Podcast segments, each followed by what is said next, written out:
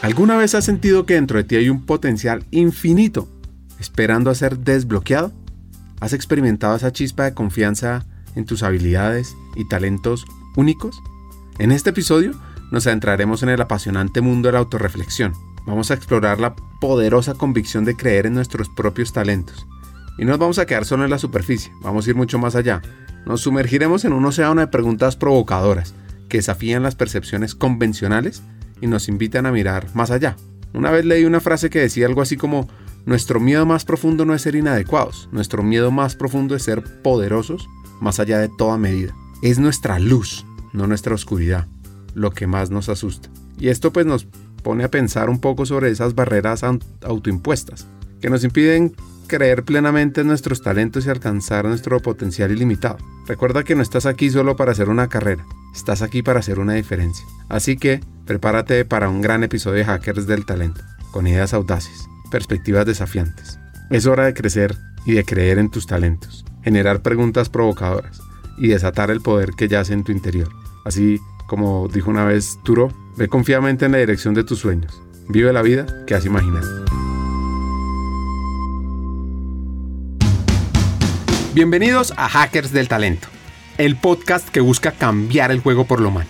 Creemos en una América Latina más competitiva, inclusiva, equitativa, próspera, donde las personas sean el centro del mundo laboral. Nos motiva el talento como motor de cambio y por eso estamos aquí, para ser la fuente de inspiración, unión, colaboración, aprendizaje, debate y acción para la comunidad interesada en talento. A través de historias, reflexiones, conversaciones con CEOs, líderes de talento humano, pensadores, y actores de cambio, te vamos a ofrecer hacks para evolucionar como persona, como líder y potenciar tu empresa. Te invitamos a sumergirte en conversaciones profundas, significativas, que te harán pensar, que te inspirarán y que te harán dar ganas de tomar acción para cambiar el juego por lo humano. Únete a nosotros en este viaje para hackear el talento y juntos aumentar la competitividad de América Latina por un futuro más justo y próspero. Nuestra invitada de hoy se llama Mónica. Ella es la CEO para América Latina de Manpower Group. Y antes de conocer su historia, ella tiene un par de role models. Y quiero profundizar sobre esto, sobre la importancia de tener un modelo a seguir en la vida, porque esto genera inspiración, motivación a ser mejores. Nos da un ejemplo a seguir, modelos de comportamiento, valores que admiramos y deseamos emular. Y es que cuando tenemos un role model que encarna las cualidades y virtudes que valoramos, pues es una oportunidad de aprendizaje de su experiencia fascinante y sobre todo de cómo ir adoptando algunos atributos en nuestras propias vidas.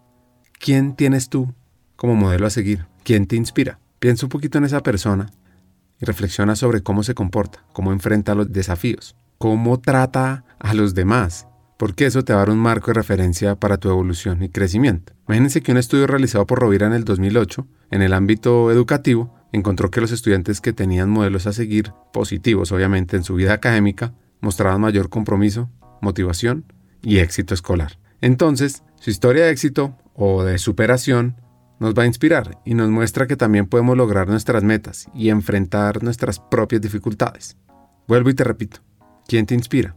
¿En quién te fijas? Ahora oigamos a Mónica. Uy, qué linda pregunta. Mis papás fueron, porque ambos ya fallecieron, mis role models en muchos sentidos. Mi infancia fue una infancia normal, de una familia tradicional mexicana, de clase media, con todo lo que esto implica, ¿no? Momentos malos, momentos buenos. Tengo un hermano que me lleva siete años. Al final una familia muy unida, muy de valores y con mucha disciplina para el estudio y el trabajo. Mi mamá en aquella época trabajaba, fuera de lo común en aquel entonces yo nací en 1964, o sea, que las mujeres trabajaran no era la norma. Y era una mujer adelantada a su época, no solo porque trabajaba, sino también por cómo veía las cosas del rol de la mujer en la familia y en el país. Y eso me marcó. Y también, pues mi papá tuvo mucha apertura, ¿no? Porque el rol tradicional, incluso en mi familia cercana, era otro. Las mujeres se quedaban en casa a tener a los niños y al marido y a los adultos mayores y el hombre era el proveedor. Y éramos como los distintos en esta familia de primer grado, ¿no? En donde el modelo era diferente. Yo recuerdo de mis papás, de cada uno, un consejo que siempre digo cuando me entrevistan, porque me parecen fundamentales. Mi papá siempre me decía, haz lo que quieres hacer, pero hazlo mejor que nadie, buscando la excelencia y aborreciendo la mediocridad. Y me decía, no importa si eres maestra, pintora, psicóloga, astronauta, pero sé lo mejor en ello y pon toda tu energía para destacar. Eso siempre me lo dijo mi papá. Y mi mamá lo que siempre me repitió fue que tenía que ser económicamente independiente, porque cuando una mujer es económicamente independiente o cuando alguien es económicamente independiente, no tiene que pedir permiso y no tiene que pedir perdón. Y lo decía en este sentido. Ya te decía yo que mi familia cercana era el modelo tradicional, pues las mujeres tenían que pedir permiso para comprarse la mascada que quisieran, los zapatos que les habían gustado, pues de alguna manera tenían que pedir aprobación, tácita o explícita. Y eso se me quedó grabado porque mi mamá me lo repetía siempre, tienes que tener independencia económica. Y me parece que esto lo repito tanto porque creo que las mujeres que dependen de que alguien las mantenga tienen que aguantar muchas cosas, incluso violencia doméstica y eso no está bien. Pero bueno, estos son los dos consejos que siempre acordé. Te platico mi infancia, te decía una familia normal de clase media con mi hermano mayor, yo sin falsa modestia diría yo era de la matadita del salón. En México decimos matadita del salón es la aplicada, la que hace toda la tarea, la que se saca 10, la que estudia horas para el examen, pero era muy tímida. Cuando preguntaba a alguien la maestra en el salón, yo no levantaba la mano porque me daba vergüenza. Entonces los maestros, la maestra, habló con mis papás y les dijo que aunque yo sabía la respuesta correcta, nunca me atrevía a levantar la mano. Y les recomendaba que me metieran a clases de teatro, de oratoria o de algo que me ayudara un poco a tener más seguridad en mí misma. Y así fue, me metieron a clases de teatro y de danza y de todas estas cosas un poco para reafirmar mi seguridad. No fue fácil, este, no al año siguiente yo era la más atrevida del salón o la más elocuente, no, pero sí me ayudó esto para poder tener mayor seguridad en mí misma. Y esto lo cuento porque se puede vencer la inseguridad, porque puedes pasar de ser la niña más callada y tímida a una niña normal o a una niña que levanta la mano. Uno de mis autores favoritos en el mundo de los negocios es Seth Godin. Vencer el miedo al fracaso, según él, implica cambiar nuestra perspectiva y comprender que el fracaso es solo un paso en el camino hacia el éxito. En lugar de temerle al fracaso, debemos abrazarlo como una oportunidad de aprendizaje y crecimiento. Godin nos anima a salir de nuestra zona de confort, arriesgarnos y enfrentar los desafíos con valentía. Nos recuerda que el fracaso es inevitable en cualquier camino. Si queremos llegar al éxito, en algún momento fracasaremos. Eso sí, hay que aprender de esa experiencia, levantarnos y seguir. Tener un poco de resiliencia, persistencia, audacia, sabiendo que cada fracaso nos acerca más a nuestro objetivo final. Entonces, escuchemos primero a Seth Godin y luego a Mónica. You know, there, there are two narratives that are really common. The first narrative is the Rocky Balboa narrative of being in the ring, getting knocked down, getting back up, and finally triumphing. And the second narrative is that we're on this Columbus like journey from here to there, that that is where we are going, and that anything that gets in our way is in our way. Well, I've been really lucky my whole life. I won the birthday lottery, great parents, grown up in Buffalo, New York. But I got to tell you that almost no plan that I set out to accomplish worked that every single thing I've built and shipped and created, lots of them failed. And the ones that succeeded weren't what I intended when I started. So it's really difficult for me to say, I got knocked down. Instead, the way I think about it is that happened. That happened. So how am I going to process it? That happened. I was rejected by that person. Maybe I was rejected by that person because the thing I was trying to bring them didn't match where they were trying to go. Maybe I was rejected because I wanted something they didn't want. Maybe I was rejected because I did a terrible job of explaining to them where I was going in the first place. So I was knocked off course, but I wasn't knocked down.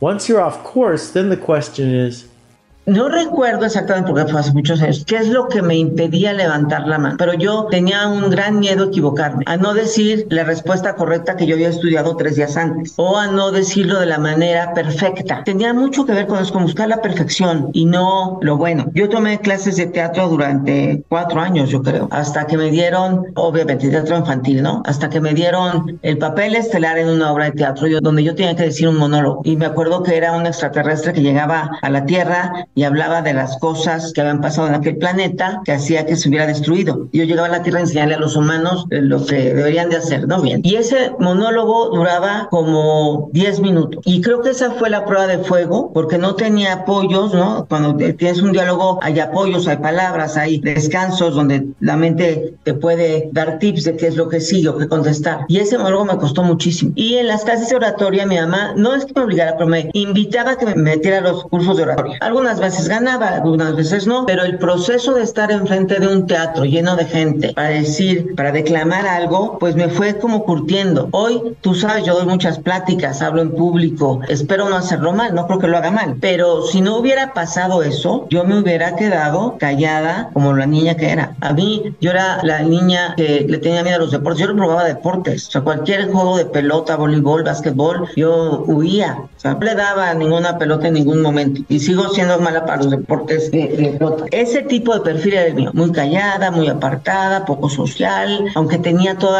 el conocimiento como para haber destacado, sacaba 10 en los exámenes, pero en participación en clase 5, porque me, me obligaban las maestras a. Y creo que esto es una de las cosas que más me ha ayudado en mi carrera profesional, porque adquirí esta seguridad en que si me equivoco no pasa nada y se puede corregir, en que se puede hablar con pasión de lo que sabes y que puedo vencer estas barreras que yo me inventé y que con ayuda del teatro, de mis papás, de los maestros, lo pude superar. Y hoy te puedo decir, no hay nada que me guste más que hablar en público y dar conferencias.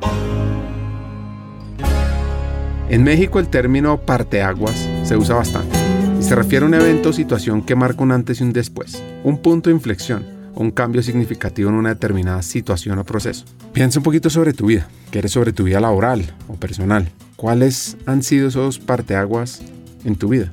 Porque eso marca el futuro. En mi caso, por ejemplo, ha sido irme a estudiar Alemania, estudiar economía, decidir trabajar en una consultora, irme a hacer un MBA para emprender, obviamente casarme, cambiar mi rol actual para líder de hackers del talento. Oigamos a Mónica, cuando tuvo que recitar un poema en público en un concurso, lo que llama uno un parteaguas. Sí, claro, ¿no? Veo un parteaguas, o sea, a partir de ahí yo ya me solté, pero, y quiero decirte que no solo en las clases de oratoria, mi mamá repetía conmigo el poema, y yo creo que hasta mi hermano se lo sabía de memoria, yo lo repetía todo el día, porque tenía miedo que se me olvidara, hasta mi papá se lo aprendió. Luego había una que era en náhuatl, tenía que hacer ese poema en náhuatl. Todavía me acuerdo, y yo que tengo pésima memoria todavía me lo sé, y todo el mundo se lo aprendió en casa, pues yo repetía, repetía, repetía, repetía, y hasta que gané ese concurso, que fue un gran momento, ¿no? como en las películas cuando ves que el final feliz que suenan los fuegos artificiales y salen luces de bengala y esto, así lo recuerdo. Pero esto es un ejemplo de cómo cuando te propones algo y lo trabajas y recibes ayuda y estás abierto a intentar, puedes superar muchos, muchas faltas de competencias que a lo mejor innatamente no tienes, pero que puedes desarrollar. Y así fue la historia de este tema de oratoria. Si te digo que estudias algo donde podrás entender la realidad de manera crítica, donde mejorarás tu conocimiento científico, despertarás tu curiosidad sobre el mundo, te permitirá colaborar en muchos proyectos, te desarrollarás profesional y personalmente, estoy supuesto que dirías, ahí voy directo de cabeza. Pues esto te permite la filosofía. Era el sueño de Mónica. Pero, pero, pero, en el momento de decidir qué voy a estudiar, a mí me llamaba la atención estudiar filosofía, sin tener mayor orientación vocacional. ¿eh? Yo decía, yo quiero ser filósofo. Y me acuerdo que en una plática con mis papás, donde yo les mencionaba que quería estudiar, ellos me dijeron, qué bueno que quieras estudiar filosofía, pero no vas a tener para vivir, porque en aquel momento los filósofos no eran tan apreciados. Hoy sí, en el momento no. Y vas a acabar dando clases en una secundaria, no vas a tener un ingreso como muy holgado. ¿Por qué no mejor estudias actuaría? Que esa carrera acababa de estudiar un primo mío que le iba muy bien salarialmente. Entonces me indujeron, me convencieron de que estudiara actuaría. Y fue una gran decisión. Y doy gracias a que mis padres estuvieron presentes para orientarme. Llego a la Universidad Nacional Autónoma de México, que era el polo opuesto a la escuela donde yo había estudiado. Por supuesto, mixta, con un grupo de gente nueva, de todas las clases sociales, de todos los orígenes, y estábamos juntos físicos, matemáticos, biólogos y actuarios. Y a mí se me abre en ese momento el mundo, ¿no? De salir de un ambiente muy controlado, muy igual a mi familia a mi entorno, un ambiente totalmente distinto. Y esa creo que fue una gran formación, mi paso por la UNAM. Aprendí no solo de actuaría y matemáticas, que era mi carrera, sino del mundo en general, de las distintas realidades, de las distintas necesidades del país, de los distintos puntos de vista en todos los sentidos. Acabo la carrera y hago una maestría en el IPADE, que es el Instituto Panamericano de Dirección de Empresas, donde otra vez se me abre el mundo a cosas que yo no había estudiado nunca, ¿no? Porque era, es una escuela de alta dirección donde tienes clases desde entorno político, actor humano, economía y completé esta formación desde muy árido de las matemáticas hasta este tema mucho más comercial, mucho más empresarial. Termino la maestría, empiezo a trabajar en mis primeros trabajos un actuario se enfoca en el análisis y evaluación de riesgos y la gestión financiera. Los actuarios lo que hacen es que cogen principios matemáticos, estadísticos y financieros para ayudar a las empresas y organizaciones a tomar decisiones informadas y estratégicas en relación con sus riesgos financieros y asegurables. Esto genera pensamiento crítico. Volviendo a Mónica y a su intención de la filosofía, es interesante esto que sucede. Casi todos los actuarios están en seguros, casi todos. Hoy ya no, hoy ves actuarios en todos los campos, ¿no? Pero creo que la gran ventaja de haber estudiado actuaría que me ha ayudado en mi carrera profesional es este pensamiento lógico matemático. Te conforma raciocinio de una manera distinta. Yo hoy soy incapaz de hacer un integral, lo confieso. A veces hasta sumar de memoria me cuesta trabajo, pero lo que sí me quedé fue esta forma de cerrar los problemas y darles una solución lógica. Me ha ayudado para los negocios y para el liderazgo y para mi vida. Creo que la formación matemática hoy es una de las competencias más apreciadas por el mundo del trabajo, que es este pensamiento lógico matemático, lógico científico, porque necesitamos tomar decisiones de una mejor forma. Para eso me ha ayudado. Y te cuento que después ya empiezo a trabajar, pero sí estudié mi maestría en filosofía. Nunca se me quitó el gusanito de que yo quería ser filósofa. Yo admiraba a Simón de Beauvoir, a Jean-Paul Sartre y a todos estos revolucionarios revolucionarios, ¿no? Sociales y estudié la maestría en filosofía y fue cuando ya cerré esta inquietud que desde chica tenía. Y hoy cuando me retire, si algún día me retiro, bueno, sí me voy a retirar algún día, pero cuando me retire me voy a dedicar a estudiar filosofía o literatura o algo más humanístico, que es lo que me llama mucho la atención. Y a lo largo de mi carrera eh, profesional he seguido haciendo diplomados y cursos que tienen que ver con esta parte muy humana. No solo porque me gusta, sino porque hoy creo que las empresas tienen que ser más humanas y los líderes tienen que ser más humanos. Y tenemos que retomar esto en las organizaciones. No se trata solo de hacer dinero, para eso están las empresas, sino también de fomentar un espacio donde las personas crezcan y tengan una contribución a la sociedad positiva y donde todos seamos mejores personas buscando el objetivo de negocio.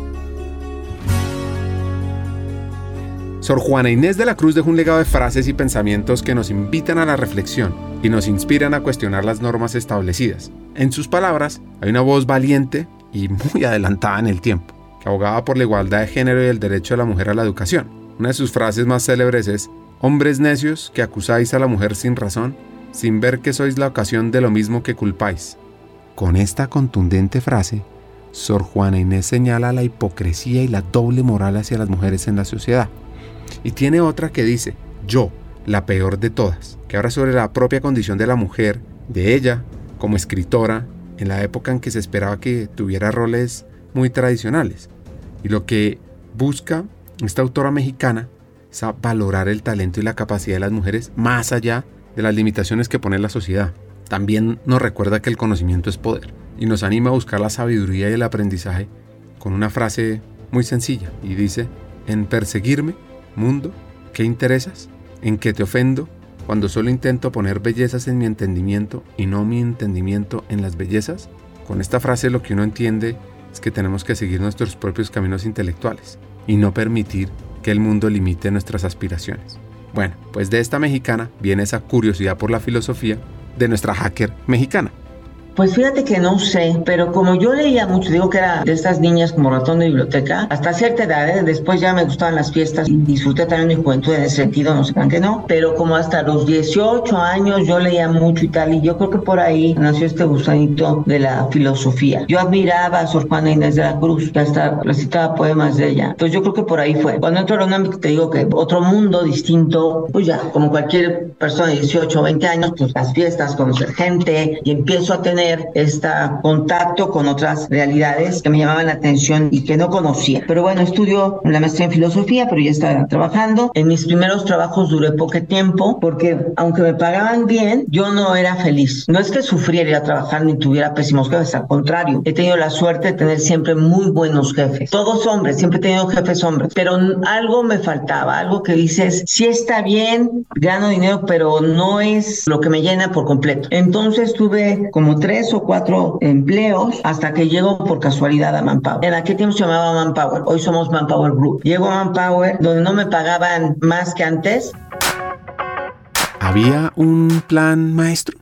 Yo nunca tuve un plan maestro, ¿eh? De decir, yo quiero ser presidente de una empresa y quiero tener una responsabilidad regional. Jamás. Yo cuando acabo actuaría me quería ir a estudiar teoría de colas y estadística a Londres, a, Inglaterra. Ese era mi sueño. Pero obviamente necesitaba una beca. Mis papás no tenían los recursos para mandarme a hacer una maestría allá. Y cuando fui a aplicar para la beca que daba una institución en México, se llama CONACYT, ya había acabado el presupuesto y no había becas. Entonces tenía que esperarme un año más. Entonces un amigo, también actuario, me dice, ¿por qué no en lo que nos dan esa beca o aplicamos otra vez, nos vamos al IPADE a estudiar algo? Y yo no tenía ni idea de qué era el IPADE. Yo lo conozco por él, porque él, él sí había investigado y había hecho la tarea de qué estudiar si no nos aceptaban. Y llegó al IPADE un poco para que siguiéramos estudiando en lo que me iba a estudiar otra cosa a Inglaterra. Pero entró al IPADE y me fascinó lo que estaba haciendo, se me olvidaron las estadísticas y la teoría de colas y yo dije, este es el mundo donde yo me quiero desarrollar. Y por eso fue tan seguido, el que salgo la carrera y luego me meto a la maestría, porque era en ese momento mientras me voy a seguir estudiando matemáticas. Pero bueno, la vida da vueltas y me fue llevando hasta donde ahora estoy. Y te digo, no era un plan escrito, no era un propósito que desde chica soñé con tener un ser ejecutiva, no, fue llevando un poco la diosidencia y la casualidad y, es, y aquí estoy. Siguiendo con la inspiración de Seth Godin, hay varias ideas de él que van al caso. Por ejemplo, el éxito es lograr lo que quieres, la felicidad es querer lo que logras. El miedo al fracaso es un obstáculo en el camino hacia el éxito. Aprende a abrazar los errores como oportunidades de aprendizaje. El cambio no es solo una posibilidad, es una necesidad. Si no estás dispuesto a cambiar, te estancarás. Y no esperes que las cosas sucedan, haz que sucedan. Y le voy a añadir algo a esa frase y es, hagamos que las cosas humanas sucedan. Pongamos a talento humano en un rol de transformación en las compañías. Tomemos la iniciativa, seamos proactivos en esa búsqueda de estas metas. Y por último, tiene una frase sobre la evolución personal, que dice que el crecimiento de una persona no se trata solo de alcanzar metas, sino de convertirse en la mejor versión de sí mismo. Pues, ¿cómo ha sido el crecimiento de Mónica? ¿Tuvo fracasos? ¿Será que algún reto por ahí apareció? ¿Algunos golpes? Golpes muchos, ¿no? Desde perder un gran proyecto, no ganar una licitación. Para mí eso era un tema mayor. Sufría de que me hubiera ganado alguien un proyecto competidor. Retos como pues yo era muy joven y era mujer y entonces ser jefe de personas de más edad y de hombres no era más fácil. Además nadie me había entrenado para ejercer el liderazgo y esos han sido retos importantes en el pasado. Enfrentarme a un ambiente totalmente desconocido. A pesar de que yo había estudiado oratorio y esto que ya te conté, cuando tomo la dirección de México tenía que dar unas conferencias de prensa sobre un tema del que yo no sabía tanto. Y ese fue también personalmente un reto, el prepararme, el hacerlo con seguridad, en hacerlo bien. Retos, aprender a delegar. Ese creo que fue uno de mis grandes retos personales. Eh, buscando esta perfección y el que nadie lo pueda hacer mejor que yo, pues no delegaba y pues eso no funciona. Eh, tienes que encontrar al mejor equipo para que puedas delegar y crecer juntos, porque las estrellas tareas individuales hoy no sirven. Hoy lo que impera y lo que gana es el trabajo en equipo. Y eso me costó. Decisiones difíciles, despedir a alguien que había sido mi colega, porque no se integraba, porque que él había querido el puesto que me habían dado. Entonces, de manera, yo creo que inconsciente me bloqueaba. Y pues eso no funcionaba no solo para mí, sino para la organización. Y tomar la decisión de desvincularlo fue muy dura, muy dura. Me tomó meses poderlo hacer, sabiendo que era la mejor decisión para la organización. El proceso de decidirme y dar el valor de hacerlo fue durísimo para mí. Esos han sido los retos, yo creo que más importante. Bueno, hubo otro reto hace poco y te lo cuento que no tiene nada que ver con los negocios. Nosotros fuimos patrocinadores en, no patrocinadores, partners de las Olimpiadas de Río 2016. Y como éramos partners del Comité Olímpico, teníamos derecho a correr con la antorcha olímpica unos tramos. Ves que el fuego viene desde Grecia, cruza el océano, llega a Brasil y la gente empieza a correr con el fuego olímpico hasta llegar a la sesión inaugural para poner el fuego en el pebetero. Entonces dividen la ruta en tramos de 500 metros, no me acuerdo exactamente la distancia. Entonces, por ser presidente de Manpower en Latinoamérica, a mí me tocaba correr un tramo, no era lo obvio. Pero yo no quería hacerlo, porque otra vez mis inseguridades y yo me la para los deportes y ya sabes, yo decía, me voy a caer, lo voy a hacer re mal, este, se va a apagar la torcha, hay gente que corre mejor que yo porque es maratonista, todas estas cosas que uno se inventa de pronto para autosabotearse. El síndrome del impostor que llamamos ahora, ¿no? Entonces yo he dicho, no, yo cedo mi lugar a otra persona. Entonces una colega que me reportaba en aquel momento me pidió hablar conmigo y me dijo que yo era muy injusta porque para las mujeres en la organización iba a ser un gran orgullo que yo corriera ese tramo con la antorcha. Y no solo para mujeres, sino para toda la organización, yo siendo la líder en América Latina, iba a ser como un referente y que les entusiasmaba y les motivaba y que estaban más contentos que yo y que yo estaba totalmente equivocada por mi decisión de. Y eso me convenció y dije, tiene toda la razón. Y así fue cuando, como me animé y corrí con la antorcha olímpica en el 2016, el tramo que me correspondía. Pero fue un proceso que vuelvo a las inseguridades de mi infancia, ¿no? yo soy mala para los deportes, no voy a caer. Cosas de estas que de pronto, aunque tengas la edad que tengas, siempre hay un impostor inconsciente que, que te bloquea. Y siempre es importante oír a tu alrededor a las personas que te ayudan, te animan para que hagas algo de lo que te crees incapaz. Y entonces, wow. Felicitaciones. Fui la primera mujer presidente regional en la organización y era un puesto que no existía porque estaba dividido México, Centroamérica y aparte Sudamérica, en dos subregiones. Y era la primera vez que se unía en una sola presidencia y era la primera mujer. Pues un poco de susto, claro, por supuesto, porque países que no conocía culturalmente, que no conocía a la organización por dentro de ese país, ¿no? No conocía a los directores del país, cómo iban a recibir, porque también había algunos que aspiraban a esa posición y además, insisto, insisto, siendo mujer, en Colombia están todavía más avanzados que en México en los temas de liderazgo femenino, siendo mujer más chica que varios de los country managers que me a reportar, más chica de edad, quiero decir. Fue un reto. Hagamos una pausa. Como sabes, en Hackers del Talento estamos en una misión, cambiar el mundo laboral por uno más humano, inclusivo, próspero y competitivo. No lo podemos hacer solos, para nada. Necesitamos tu ayuda. Te invitamos a compartir este episodio con una persona, con alguien que quieras, con alguien que sientas que puede aprender, que puede evolucionar con los hacks que compartimos en este episodio, porque juntos vamos a inspirar a más talentos a sumarse a este movimiento de humanizar América Latina. Y si quieres unirte, si quieres profundizar y estar a la vanguardia, suscríbete al podcast, síguenos en LinkedIn para recibir noticias diarias, suscríbete en nuestra página hackersdeltalento.com al newsletter Cartas al Talento. Y no te pierdas la oportunidad de marcar la diferencia en este mundo laboral y así transformar la vida de millones de personas. Porque juntos podemos hacer lo posible. Nosotros ya estamos aquí, dando el primer paso. ¿Y tú? ¿Te unes a nuestra misión de cambiar el mundo laboral por uno más humano? Hagámoslo juntos. Sigamos con el episodio.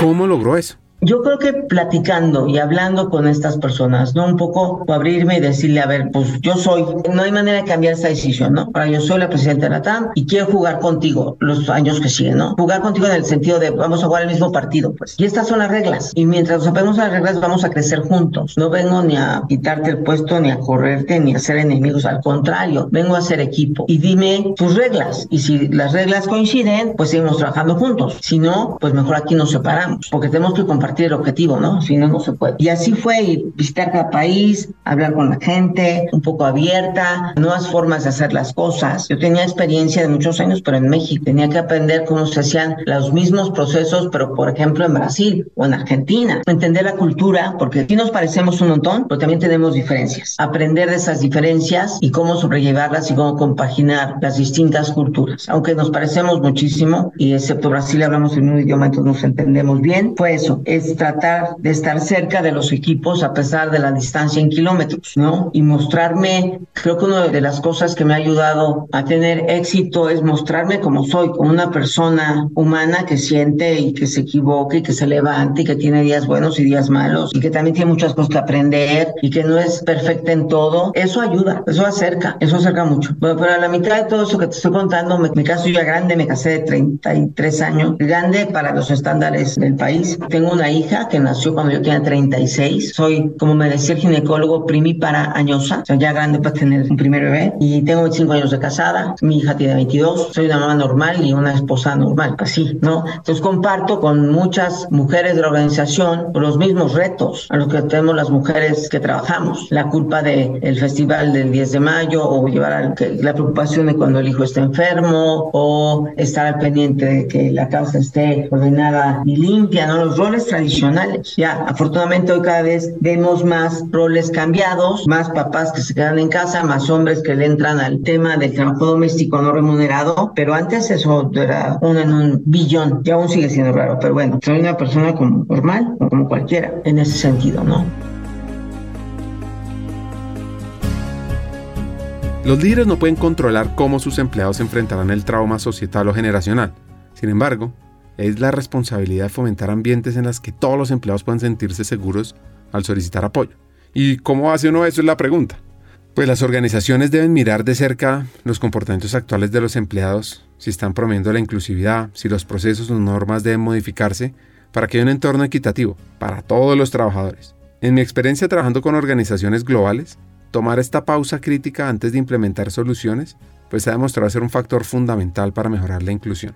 Mira, creo que hoy enfrentamos todas las organizaciones muchos retos y la humanidad muchos retos. Creo que en la etapa de vida en que estoy, uno de los retos principales es contribuir a que más jóvenes estén preparados para enfrentar el mundo que viene. Estamos en un mundo sumamente digitalizado, con cambios más rápidos y profundos, donde no existen las carreras que hay que estudiar para llenar las posiciones que las organizaciones tienen, donde los sistemas educativos se quedan obsoletos, donde no hay desarrollo de habilidades blandas requeridas en, los, en la mayoría de los planes formales de estudio en América Latina. Pues ese es uno de los retos que personalmente tengo, cómo ayudar a que esto cambie para ser una región mucho más competitiva de la que somos. Retos, es dejar a la organización el día que la tenga que dejar, siendo como es hoy líder indiscutible de la industria en América Latina. Reto, preparar a los que vienen, ¿no? A las nuevas generaciones que van a llevar a la organización a otro nivel. No estoy como ir mañana, ¿eh? No, ese no es el mensaje. El mensaje es hay que formar talento, talento para el futuro, no para el presente. Retos, pues también yo entender el mundo, ¿no? Chat GPT, que cómo se come eso, no para pues, algo nuevo. Hoy creo que cada vez más el reto es estar actualizado y seguir aprendiendo todo el tiempo para poder estar al día haciendo uso, pues desde la tecnología, las redes sociales y estar a la velocidad del mundo, ¿no? Y otro reto creo que es ayudar a la organización y a las organizaciones a entender el nuevo mundo del trabajo con todos los retos que esto enfrenta, desde trabajos flexibles o remotos, eh, la prioridad que piden los colaboradores hoy tener de estar no solo listos para pagar su salario, obvio, sino también al pendiente de su salud física y emocional, enfrentarnos a cambios legislativos en la región, algunos más restrictivos que otros. Hablamos hoy de jornadas reducidas, hablamos de ver a la persona, no un colaborador, hablamos de dar espacio para que más mujeres puedan entrar a la economía formal. Hablamos de talento hoy sin fronteras, ¿no? Y eso es un reto sumamente interesante de entender y de poder aprovechar en nuestro favor.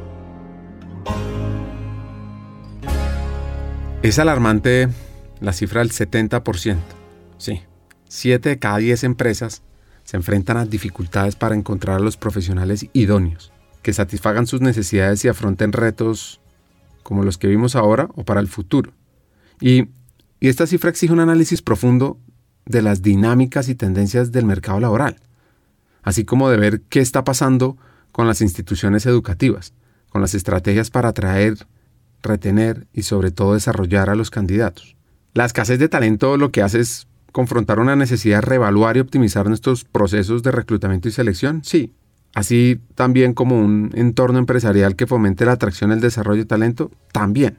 Pero yo lo que siento es que hay que ir más allá, porque este ya es la solución cuando el problema se le viene uno encima. Yo siento que nos toca trabajar más en la educación básica y media. Ojalá desde primera infancia, si ya es demasiado pedir, pero ahí es donde más impacto se genera. Si logramos trabajar más en esa educación antes de elegir qué estudiar, pues probablemente podemos ir desarrollando esos nuevos talentos. Si logramos influenciar universidades para que no sigan sacando más carreras de abogacía, de contabilidad, de administración, sino lo que están demandando las empresas. Que no digo que esas carreras no se necesiten, pero necesitamos más gente en otros lados. Entonces necesitamos enfoques más innovadores, disruptivos, comenzar a utilizar tecnologías avanzadas y conectarlos siempre con instituciones educativas, programas de pasantías. Es imperativo que los hackers, que los líderes empresariales, los responsables del talento adopten un enfoque estratégico de largo plazo para que el potencial de los jóvenes que vienen en unos años esté listo para aprovecharse en las compañías.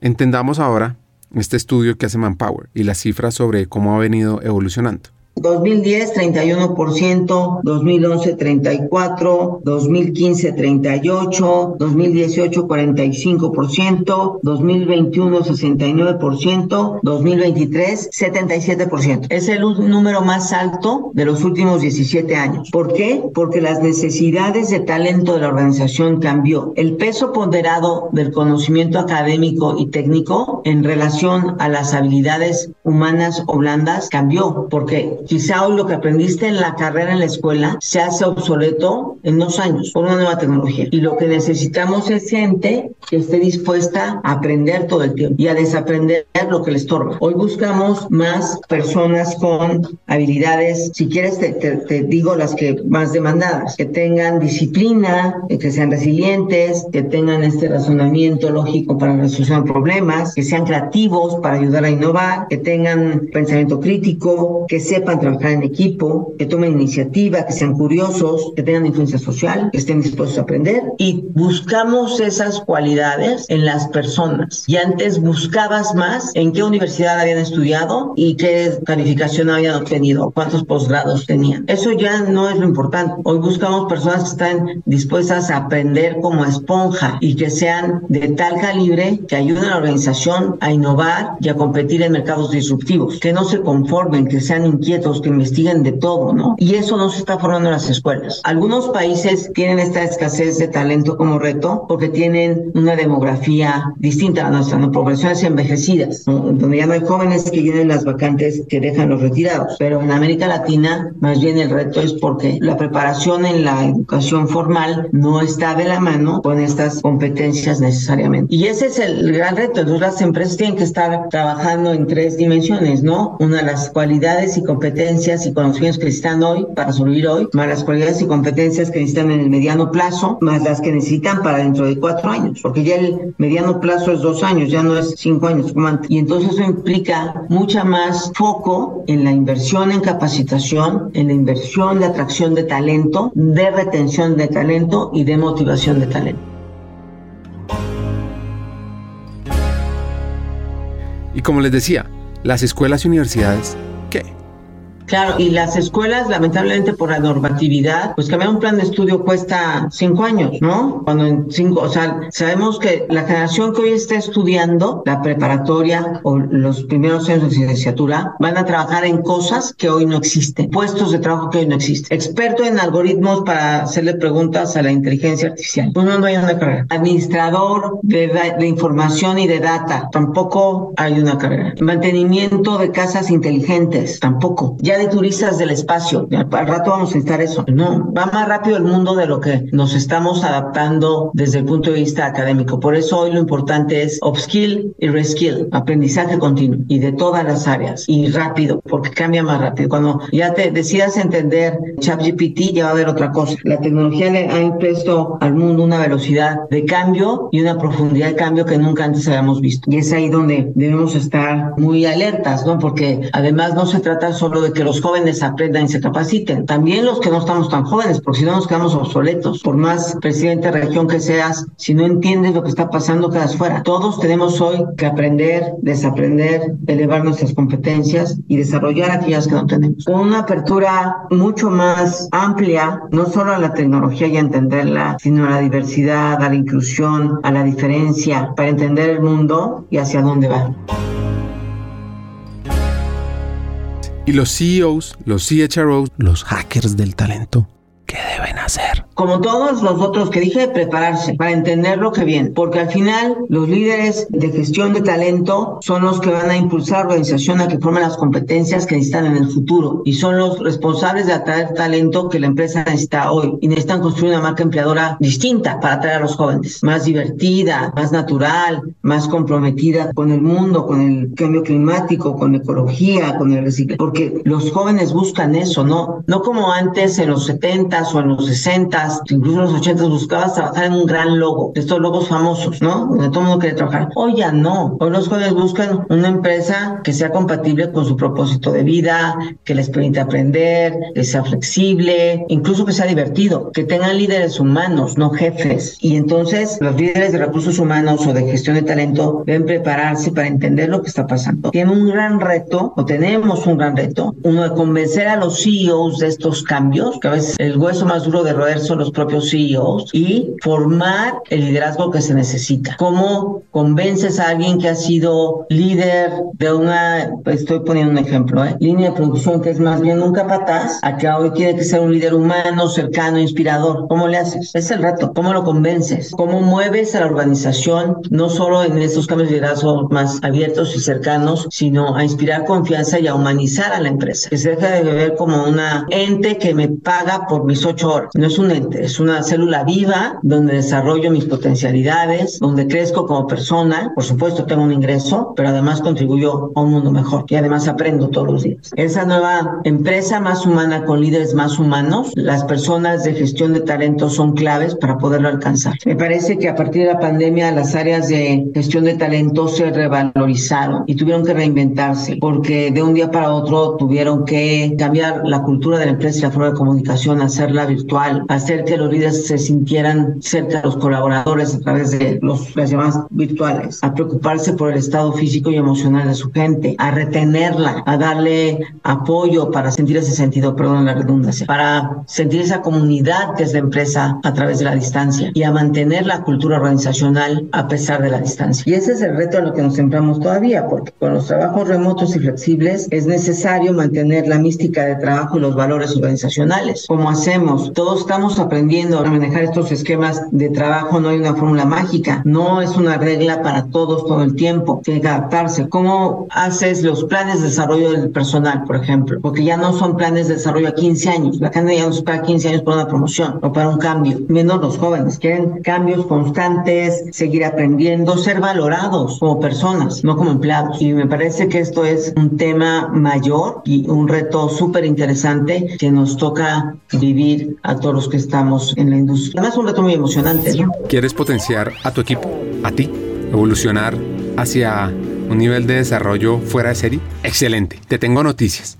Hemos diseñado un programa de formación pionero en la región con el propósito de equiparte con las habilidades, conocimientos y herramientas esenciales de talento humano para evolucionar en tu rol de liderazgo.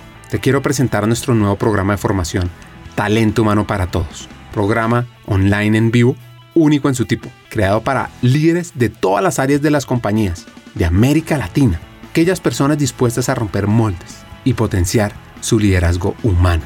Ahora, seguro te preguntarás, ¿por qué talento humano para todos es la elección perfecta para mí? Pues mira, vienen cuatro razones.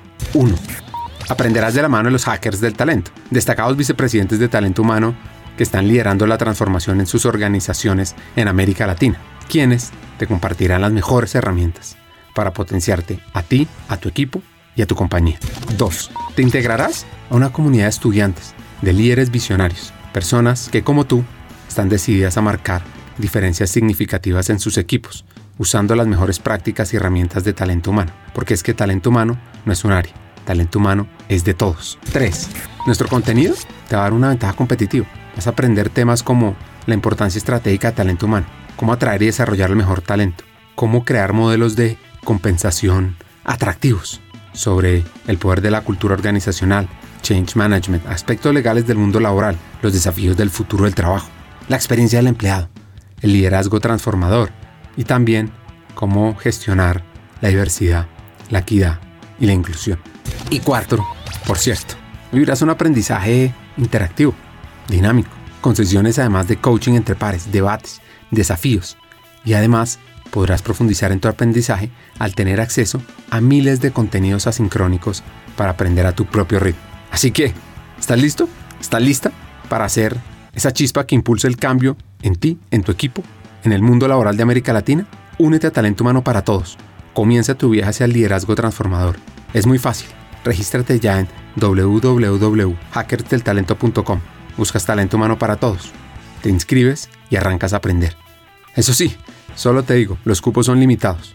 Así que no esperes más.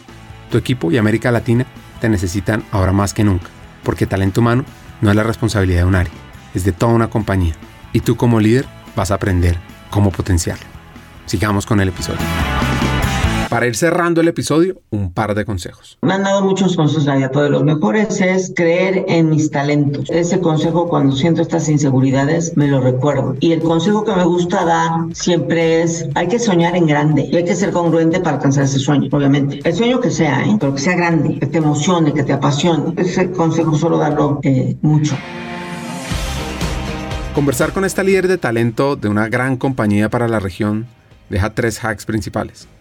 El primero, debemos unir esfuerzos para eliminar esa gran brecha entre lo que las empresas buscan y las características de los empleados. Dos, pensamos el miedo al fracaso.